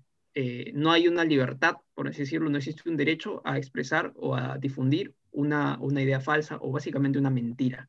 Por eso es que existe el delito... Sí, Una pregunta. Ah, un ratito. Este, pero esto tú consideras que es una representación de cómo se entiende, cómo se construye la defensa o, o el contenido, digamos, esencial de la defensa de la libertad de expresión en el Perú, porque, por ejemplo, ah, en Estados Unidos me parece que el límite de la, de la libertad de expresión es este concepto de clear and present danger, que es básicamente, o sea, creo que hay un ejemplo de, de gritar fuego en un cine o algo así, pero básicamente es, digamos, la libertad es categóricamente más extensa en el sentido de que son las cosas que atentan contra la propiedad o la integridad física de una persona las que son, digamos, en este caso, lenguajes prohibidos, me parece que bajo la primera enmienda. ¿Tú crees que en Perú esto no aplica? O sea, entiendo que no aplica No, por, no. por un tema formal, pero me refiero en la construcción de cómo es que se protege este derecho. Más que formal, yo diría porque por el sistema en el que estamos encuadrados, que es el interamericano, ¿no? Estados Unidos no está en el sistema interamericano, ellos tienen sus propias reglas, ellos tienen derechos este, que incluso ellos valorizan más que otros. Nosotros, tú sabes, no valorizamos uno más que otro, sino que nosotros partimos de que todos los derechos están iguales y ponderamos bajo cada situación. Eh, entonces, no, eh, nosotros nos, nos, nos, construimos con estándares interamericanos que, uno, número uno, pues, como te digo, no tutelan hechos falsos, ¿no? La difusión de hechos falsos no, no, es, no es una libertad, no es un derecho, por eso es que existe el derecho, el delito de difamación, ¿no? si no, no existiría. Como decía María Gracia, no tiene sentido decir que hay una libertad restricta y a la vez un hecho sancionable. Los hechos son sancionables precisamente porque alguien hace un mal uso o de una libertad o porque no tiene un derecho que le asiste. Si tuviera un derecho que le asista, no habría una conducta prohibida, ¿no? Y en segundo lugar, por ejemplo, eh, también está prohibido, por ejemplo, eh, la propaganda a favor de la guerra, la apología al odio nacional, racial, religioso, o que hechos que, o hechos que constituyan incitaciones a la violencia, cualquier acción ilegal similar en contra de grupos de personas o incluso eh, contra por motivos de raza, religión, color, etc. ¿no? Entonces, sí hay limitaciones desde la propia, desde la, desde la, desde la, desde la propia Convención Interamericana de Derechos Humanos, es que hay limitaciones a, la libertad de expresión, a la libertad de, pensamiento, ¿no? Y justamente lo que hacían los medios de, de Estados Unidos con Trump eh, es, es, pues justamente, eh, era, no era una censura porque él lo decía, pero lo que hacían es decir, oye, no te estoy censurando porque tú no estás ejerciendo una, una, una idea, sino que estás diciendo algo falso, no comprobado, ¿no? Entonces, que, que, que, un candidato diga hay fraude, eso evidentemente incita a sus seguidores, ¿no? O, crea un clima de inestabilidad que justamente es que, los, que, que, seguramente los, los periodistas dijeron que en esta situación es la que primaba, ¿no? La, eh, la seguridad, ¿no? Aquí pasó lo contrario. Perdón. Aquí pasó lo ah. contrario. Aquí ha pasado lo contrario, ¿no? Y eso es lo que se critica, ¿no? O sea, porque para hablar de fraude, para hablar de esas cosas, estamos hablando de hechos, no de opiniones, ¿no? Uno puede decir que Castillo es comunista, uno puede decir que tal magistrado es comunista y, y no hay problema, nadie te va a censurar por eso porque como dice Jean-Luc, esa es tu opinión. Y por último, si la otra persona, porque eso ya es de un rango individual, se sintió ofendida, o atacada o injuriada, pues eso es en el foro privado y cada quien se demanda, ¿no? Pero en el tema de Trump hablábamos de, de, un tema que es la seguridad nacional, ¿no? Que lamentablemente al final cobró vidas y aquí es algo que está pasando, ¿no? Yo creo pasando que, acá, disculpa que te interrumpa, pero acá también pasó y creo que me queda con una frase que tú dijiste que es la polarización. Más que polarizar, creo que se destruyeron instituciones, ¿no? Acá pasó que Beto Ortiz decía con todos los invitados que tenían, que tenían mucho más razón y que lo que decían era mucho, mucho más importante que lo que decía la OMPE o lo que decía la GNE. ¿no? Entonces, destruimos instituciones y no creímos en ellas cuando la OMP, creo que, creo que todos podemos decir eso, no sé si ya lo la lo mismo. Eh, la OMP se encargó de desmentir todas las, todas las actas que salían, ¿no? Entonces... A mí me queda clarísimo que la OMP es mentira. Este, Rodrigo, tú querías, ¿tú querías decir algo. quería tirar la pelota primero y en Luca que, que, me parece que quería añadir algo. Este, Sí, quería un último detalle que dentro de todo, usted, o sea, de una u otra manera me está dando la razón en el sentido de que, claro, el, quería terminar con esto, el derecho, el derecho, o sea, la libertad de expresión no tiene límites como tal, pero las sanciones claramente son límites. Pero eso no quita que yo pueda salir en televisión y decir lo que sea. Por eso, toda la libertad, o sea, la libertad de expresión tiene responsabilidades. Tú puedes decir, oye, yo puedo ir a la calle, puedo salir en un programa de televisión y decir voy a matar a todo el mundo. Eso no quiere decir, o sea, eso es mi libertad de expresión, pero no quiere decir que no haya responsabilidad. Yo digo eso y me voy preso. Pero lo dije, digamos. O sea, no me quedé con la idea de que, oye, me van a censurar, no me van a dejar decir, o, vaya a decir, no sé, pues, este, eh, me, me, cae mal Rodrigo y digo, Rodrigo es un terrorista. Pero Rodrigo viene y me difama, me, me denuncia, perdón, por difamación. Yo me voy preso. Entonces, no es que, o sea, ponerle límites vendría a ser censurar. O sea, los límites, como le llaman ustedes, son sanciones, pero la sanción al menos, o sea, tú sabes o, tienes la responsabilidad de decir, oye, ¿sabes qué? Yo voy a decir esto, pero ya veré las consecuencias. ¿Qué responsabilidades, eh, o sea, qué consecuencias tienen mis actos? Pero no es que venga alguien y te diga, no puedes decirlo, no puedes decir esto por esto tú ya sabes qué va a pasar, pero de todas maneras no hay límite y no puede haber límite. Eh, eh, a ver, eh, yo discrepo mucho con, lo, que dije, con, perdón, con lo que dice Luca, pero creo que ya lo he mencionado anteriormente y, y he mostrado mi postura. Pero finalmente, y quería hacer una reflexión al final de, de, todo esto, que, o sea, Perú es el claro ejemplo de país o donde, donde los medios o los periodistas, eh, puntualmente, que eh, exceden este, se exceden con, con los límites de la libertad de expresión, eh, pueden seguir vigentes, tranquilamente. O periodistas donde se han alineado con el Fujimorato, por ejemplo, de pronto 20 años después están vigentes y son líderes de opinión. Creo que, que es el claro ejemplo que este tipo de sanciones no son, no son eficientes, eh, no existen, este, no existe una ver- verdadera fiscalización sobre estos este, hechos de, de, ¿cómo se llama?, de, excesos, ¿no? O sea, Magali, por ejemplo, hace más de 20 años, muchos sabrán que sacó lo de las prostivedets, y hoy, 21 años después, y tras un paso a la cárcel, porque un jugador que tenía mucho más poder que ella la llevó a la cárcel, sigue vigente. Tiene un espacio televisivo, el cual es seguido por muchas personas, influye en la campaña electoral hacia muchas personas. Entonces, es el claro ejemplo, nuestro país, de que los periodistas, por más que se Rodrigo, excedan... ¿a ti te parece que, a ti te parece que Magali hace periodismo? No, de- en definitiva no, pero para O sea, la ¿crees gente que sí es intenta? periodista. Eh, a ver, o sea, yo te digo algo, tipo, en algún momento, en algún momento he visto que sus reporteros o, o algo por el estilo han hecho este, algún tipo de investigación que puede ser medianamente interesante, ¿no? O algo por el estilo para su público. Pero yo creo que empezó Mali por otra nota, ¿no? O Manejamos a ver, diferentes conceptos de interesante, tal vez. no, no, no, hablo, hablo de su público. O sea, no, para mí no, definitivamente no. O sea, yo no sigo a Magali, no me interesa saber sobre la vida privada de las personas, pero creo, por ejemplo, de que, este, o sea, inició, o sea, Magali lo que es hoy está muchísimo más moderada de lo que era hace 20 años, ¿no?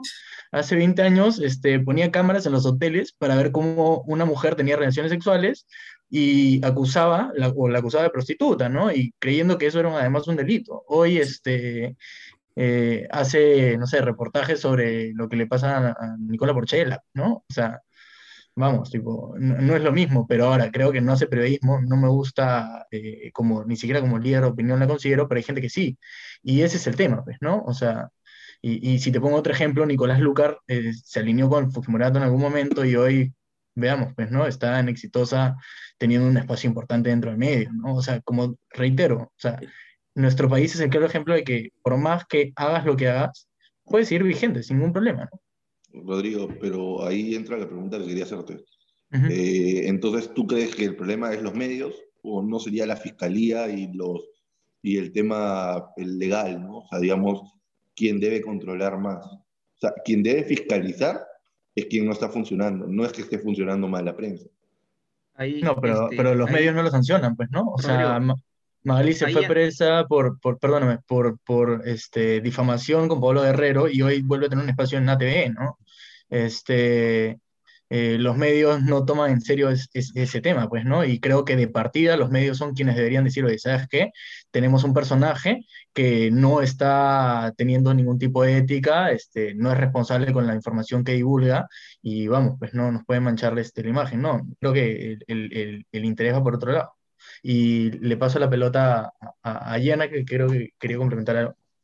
Sí, es que el tema es que no hay un ente fiscalizador, pues, ¿no? O sea, en teoría se supone que es la Sociedad Nacional de Radio y Televisión, se supone que se privilegia el autocontrol de medios porque, claro, se parte esta idea de que la libertad de expresión es un derecho, pues, ilimitado, que nadie debe meter y que el Estado no debe controlar. Y claro, como les dije, yo no estoy de acuerdo en que el Estado, pues, se meta a fiscalizar, ¿no? Fiscalizar contenidos y eso a mí me parece que es muy peligroso dárselo al Estado, pero claramente el, el autocontrol no está funcionando, no funciona o sea, la gente se despacha con fake news, con fake news, nadie se controla de eso, los propios canales, alguno que otro hacen fact-checking, pero después nadie, entonces Se yo sí creo entre que, ellos. ajá, Los fact-checkers más importantes ahora son los de medios independientes, o sea, Mayuya o Ojo Público ponen ese tipo de información. y- y- exacto, entonces, es que en verdad, ejemplo. si tú vives de, si tú vives de fake news, no vas a tener un fact-checker, o sea, no tiene sentido, ¿no? Es como matar a alguien y llamar a la policía. Eh, María Gracia, eh, la última pregunta, quisiera que tú la contestes primero y luego la pasamos. Eh, hemos visto finalmente, hemos escuchado las opiniones de, de- de los panelistas. Nosotros les pasamos la información del último informe de gobernabilidad del Instituto Nacional de Estadística e Informática. Y básicamente lo que refiere el, el documento es que tanto la radio y televisión como la prensa escrita son, digamos, medios de información o instituciones democráticas que, en las que la gente no confía, ¿no? O sea, ninguno de los dos pasa el, la vara del 30% de credibilidad. Ah, esto podríamos matizarlo diciendo que me parece que somos el país más desconfiado de América Latina, pero en todo caso, en términos, digamos, eh, de lo que tenemos, hay personas que consideran, por ejemplo, este, lo que nos decía Paola en, en, la entrevista era, eran dos cosas, ¿no? Primero que había gente que ya no iba a consumir medios tradicionales y lo otro era que, ah, digamos, habían medios que genuinamente consideraban que lo que estaban haciendo era por el bien común. O sea, lo que estaban haciendo no era una, una estrategia, digamos, de, de la serpiente, de, de, las 100 cabezas, no, no, era como ellos, digamos, en el ejercicio de su profesión, lo que estaban haciendo era lo que ellos consideraban que era lo correcto, ¿no?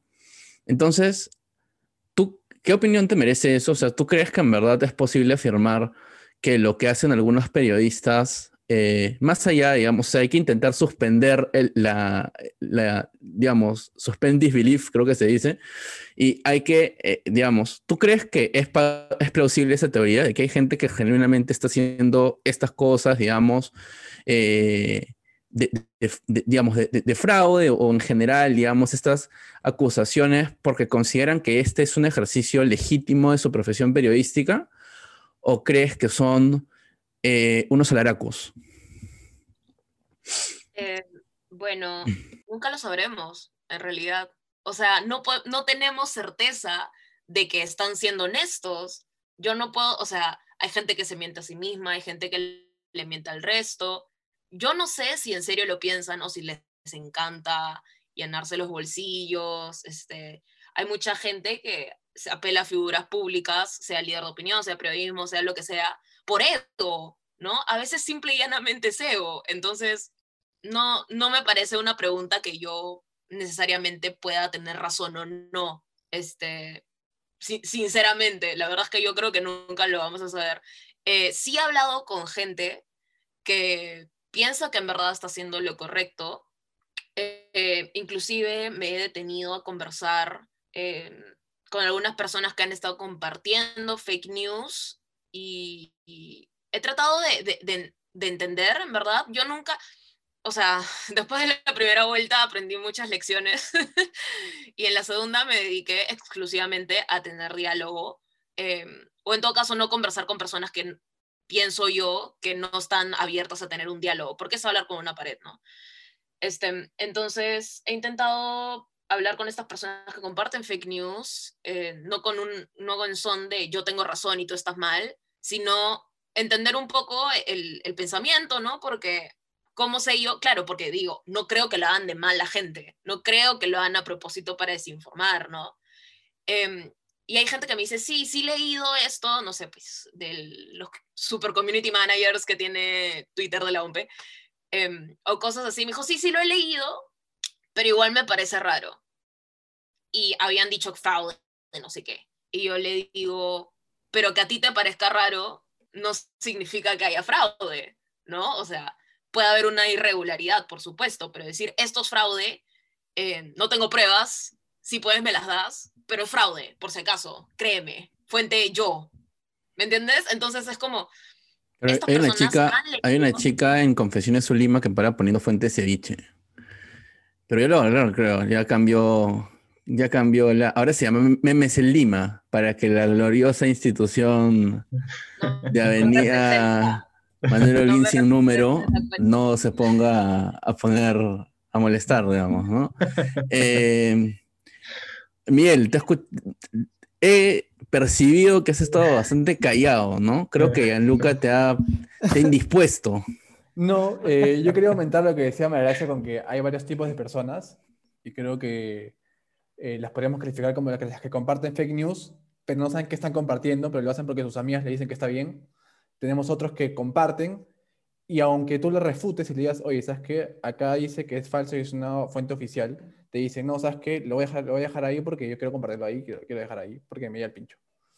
Y tenemos otro tipo de personas que lo comparten, que saben que hay una, hay una fuente oficial, pero dicen, no, que tengo que esperar algo más. ¿Y Entonces, qué tipo de persona eres tú? yo soy la que ve la fuente oficial. Yo soy Sagitario, dice. Entonces, este, yo creo que podríamos calificarlos soy- Yo creo que lo podemos calificar así y podemos continuar con esta de que la gente eh, va a seguir de esa manera. Creo que son muchos más ahora los que te dicen que no saben lo que están compartiendo, solamente porque su amigo le dijo que es así, él tiene que compartir y tiene que seguir con esa compar- compartir porque hay fraude. Aunque tú le digas, oye, pero ¿dónde está? No, no es que no sé, es que mi amigo tal me lo dijo así y yo le creo a él porque él es, no sé, estudió Derecho. ¿Mañas? Entonces, es una vaina así. Sí, este. Pero yo dijo un amigo, dijo un amigo, por eso no me sentí aludido. Eh, le vamos a dar, le vamos a dar el beneficio de cerrar el caso a Gianluca. Así que primero vamos con Rodrigo. Ya, este, bueno, a ver, eh, quería empezar mi, mi cierre con, con, con esto que, que mencionan de las fake news, que últimamente han aparecido un montón de cuentas en Instagram que curiosamente han sido financiadas y nadie sabe por quién específicamente, con pautas publicitarias este, jugosas, ¿no? Eh, pero me, me he detenido a leer muchas, muchas publicaciones de estas cuentas y ve interesante que, que los comentarios era, o sea, era gente que en verdad se creía este, el, el discurso totalmente, ¿no? Y que muchas veces no contrastaban esta información. Entonces, creo que no hay una cultura eh, dentro de, la gente que, consume de, estos medios de contrastar, ¿no? De buscar en otros medios si es que esto es verdad, eh, ver declaraciones de los implicados y tal, en la que puedan sacar eh, este, su propia opinión, ¿no? Construir una opinión, o sea, porque básicamente esa es la idea, que uno mediante toda la información que, que, que consuma pueda construir una opinión, este, eh, luego de un análisis, ¿no? Por otro lado, este, hay otra cosa que me gustaría mencionar que también hablamos de este asunto, este, y es eh, de, de qué manera se fiscaliza esto y, y tal. Y creo que eh, hay una parte que mencionó María Gracia de que la propia gente es la que decide si es que esos contenidos siguen o no siguen. Y Paola también mencionó algo que, que es interesante, ¿no? Que al- la gente al, querer escuchar algo y tenerlo, y escuchar en otro medio lo contrario a lo que quiere escuchar, este, lo cuestiona, ¿no? Y tal, y despierta un resentimiento, odio, bronca, y de pronto se baja en la cuenta. O sea, la, la posibilidad está latente de que mucha gente se junte y se baje en la cuenta, este, y sería peligroso, ¿no? Que si eso ocurre en la práctica, este, los medios se, se bajen porque la opinión este, mayoritaria de la gente este, así lo decide. Y finalmente, y Ah, finalmente antes de darle el paso, creo que le ibas a dar el paso a Luca. Ah, no, dije sí iba a cerrar. No, a Jenner. Ya. Y antes de darle el paso a Jenner, creo que eh, eh, para cerrar, este, todos los medios hoy van a tener un- una gran labor para recuperar la, creati- la, la credibilidad, ¿no? Este, y va a depender mucho de, de, de quién, este, a ver, eh, creo que lo más probable es que el Castillo esté en el poder, ¿no? Entonces va a depender mucho de qué postura, o sea, definitivamente van a seguir cuestionando a Castillo, pero va a ser interesante que después de la elección vean los números de todos los partidos, eh, en el caso de Keiko Fujimori va a seguir su investigación, entonces si es que vuelven además a investigar sobre quiénes están organizando todo esto, que se está cocinando en- entre los ex este, militares y tal, ¿no? Entonces veremos pues este, de qué manera recuperan su credibilidad, va a quedar en ellos, va a depender mucho de, de- ellos mismos y nada, me, gustaría ver cuál es o cómo va a continuar la historia, ¿no? Porque de lo contrario, como dice la novela de Bailey, estaríamos viviendo los últimos días de la prensa. Un poco un poco paradójico citar a Bailey, ¿no? Después de lo que acabas de decir. Sí, sí, sí, es verdad, es verdad. Es verdad. Jenner, Bueno, chicos, sobre fake news y demás, este, ya les he compartido, ¿no? Es que la fake news no, no, no es un, no es el ejercicio de un derecho, no, no, es, no, no está tutelado. Y que claramente debe, debe idearse un mecanismo para que estas cosas eh, se controlen, ¿no? O sea, no necesariamente una sanción, ¿no? Porque, por ejemplo, si, un medio eh, difama a una persona, la persona pues tiene ahí el deber de rectificación, tiene, lo puede emplazar por escrito para que se rectifique, y yo creo que debería establecerse pues una obligación así legal de que si un medio difunde un fake news, está obligado a rectificarse después desmintiendo esta mentira, ¿no? Este, es un ejercicio similar, es un control posterior, es una responsabilidad, no es una censura, sino que es una obligación a, desmentir hechos que claramente son falsos. Y claro, dependiendo también del daño que pueda hacer el fake news, ¿no? Por ejemplo, claramente la fake news sobre, sobre la vacunación causó un daño gravísimo a, a- la sociedad, a la salud pública, este, y eso pues, por ejemplo, nunca se llegó a rectificar ni nada, se siguieron cocinando y nada, ¿no? Ya creo que estamos en una época en donde, en donde el- la responsabilidad de los medios es grande y el, y el autocontrol o la autorregulación no ha funcionado lamentablemente, ¿no? Y ante la falta de funcionamiento de autorregulación, lo que queda es pues que, un- que alguien de mayor eh, peso pues pueda entrar ahí a regular, ¿no? Eh, No necesariamente el Estado, puede ser un mecanismo bipartito eh, entre ellos, etcétera, ¿no? O sea, hay que idear un mecanismo, ¿no? No, no es que el Estado se vaya a meter, ¿no? Sino que hay que idear un mecanismo que pueda preservar este derecho a la libertad de información, de expresión, el derecho a la verdad, y a su vez, pues, que, que, no, que no se caigan en excesos, ¿no? Pero que no pase esto de, eh, bueno, acá eh, Gianluca nos comentó que, que Saidal Arias se fue del set de Bailey. La verdad es que la votaron. Y Bailey antes le dijo, yo me rectifico si quiero, cuando quiero, en el momento que quiero. No puede pasar. Eh, claro, o sea, Beto Ortiz, Beto Ortiz. sí, claro. y tampoco Este, puede pasar lo de Zaira, pues, ¿no? Decir, te vamos a expropiar, te vamos a ah, esto. totalmente. Claro. Pero, Sí, sí, pero sí. yo creo que yo creo que ese es un tema en realidad. A, a mí me hubiera parecido más efectivo decir, en vez de decirle a, a Castillo comunista, decir que está mintiendo, ¿no? Porque en realidad ah, mi posición sobre este tema es que el plan político de Castillo solo es viable con una de las siguientes dos cosas: con un cambio de constitución difícil de conseguir en el medio peruano, o con supermayoría del Congreso, imposible de conseguir de acuerdo a las elecciones, ¿no? Entonces a mí me parecería, me hubiera parecido más acorde la verdad decir, Castillo este, está mintiendo a la cara porque no puede hacer lo que él dice que va a hacer, a diferencia de Castillo te va a quitar los carros, ¿no? Y vas a tener que, que, comer, digamos, pan duro, ¿no? O sea, básicamente creo que el, el- o sea, y unas cosas, una es fácilmente verificable, tienes que agarrar un par de libros,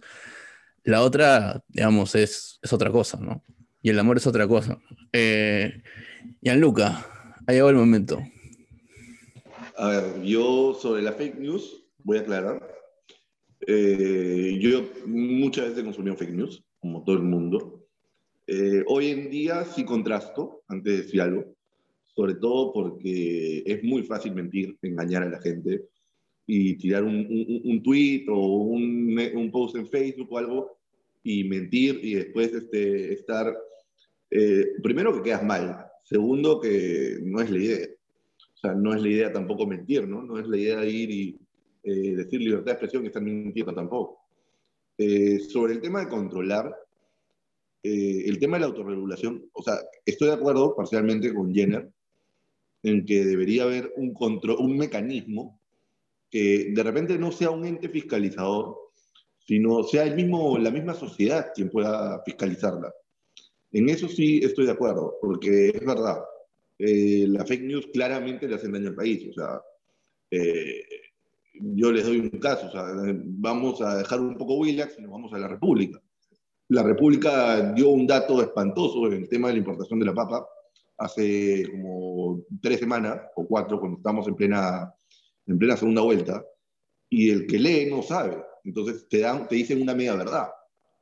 Entonces te dan un número, no sé, pues un número gigante, y tú dices, ah, su madre, pero en verdad ese número representaba menos del 1%. Entonces tú dices, oye, es un montón. Entonces inclinas la balanza hacia un lado, pero eso es una media, una media verdad. Tampoco, Claro. se- tampoco está bien. Eh, y bueno, sobre el, eh, después, ¿qué más? Sobre los, el tema de los sesgos políticos, siempre lo he dicho, bueno, los medios van a tener, pero los medios para mí perdieron credibilidad hace mucho. O sea, yo te estoy hablando, eh, yo soy seguidor de la política, o sea, yo estoy metido en la política, digamos, ya tengo planeado en algún momento entrar al Congreso, pero mucho antes ya seguía la política y ya perdí credibilidad en los, en los medios desde que existe la famosa publicidad estatal, porque la publicidad estatal es un engaño, o sea, no existe una publicidad estatal como tal. Más que nada parece que defienden los intereses del gobierno, del gobierno actual. Y bueno, y a Pedro Castillo, como dijo César, que el tema de la constitución, eh, para darte un dato, eh, hay un problema que es, Castillo va a intentar cerrar el Congreso, porque ya lo dijo, va a buscar la cuestión de confianza y eso va a ser un problema. Ahí va a disolver Congreso y, y va a ser el referéndum. Es un, es un dato nomás para que analicen. Por eso es que es un poco el miedo de, de ese señor. Y el miedo de todos, en realidad, ya pasó. Y es el, medio, el miedo que tienen los mismos medios. Pero Porque, dime. sí, pero eso, eso, eso del buscar el cierre del Congreso de referéndum en realidad también se cura con información, porque si recordemos, este, no basta con que Castillo cierre el Congreso, no, no es que se queda como el rey absoluto del poder, ¿no? Se queda la comisión permanente, Permanente. están los otros poderes y tiene que convocar elecciones. Tiene que convocar elecciones y por ahí buscar apoyo popular con el nuevo Congreso, que no necesariamente lo puede tener, como le pasó a Vizcarra, ¿no? Y tiene un montón de gente que está más que dispuesta de, Claro. ¿no? Tiene un poco de de sacarlo en, de sacarlo Es en muy- pijama. O sea, es una posibilidad, pero es, es muy, es muy complicado venderlo la idea de como que va a ser el apocalipsis, ¿no? De que No, va a buscar el cierre del Congreso y va a tener éxito, ¿no? O sea, Pero, o sea, no, De todas pero maneras- yo tengo un punto ahí, ¿no? Que es que No, va a sí, ser lo claro. mismo que hizo Vizcarra, que es eh, ganarse la popularidad a base de, de bonos, de, de- de actos populistas, ¿no? Que hizo Vizcarra y en su momento cuando disolvió el Congreso, todo el mundo aplaudió, ¿no? O sea, por más que a mí me pareció que no, no fue constitucional, aunque el TC dijo que sí, pero desde mi punto de vista no fue por el simple hecho de que eh, fue una denegación fáctica, eh, cuando no le habían dado todavía, el- o sea, no le habían negado la cuestión, la cuestión de confianza, fue subjetivo. Pero Sí, bueno, ese- obviando ese tema, a, a- a ver, dime. Sí, no, ese tema, digamos, creo que, que lo dejamos para una próxima pelea, porque es bien largo, es bien largo. Y, y- Sí. sí, así que, que nada, en verdad, este, de parte de los que sobran, les queremos dar las gracias a los panelistas, a María Gracia, a Jenner, a Gianluca. Eh, ha sido un debate interesante, ha sido un debate en donde no hemos estado de acuerdo en muchas cosas, y, y nada, eh, este sería todo, esto sería todo. Eh, no se olviden de revisar nuestros otros pod- nuestras otras eh, entrevistas eh, y nuestros otros debates. eh, y nosotros con- estamos con ustedes en una próxima oportunidad. Muchas gracias. Muchas, muchas gracias a ustedes. Gracias, gracias a ustedes.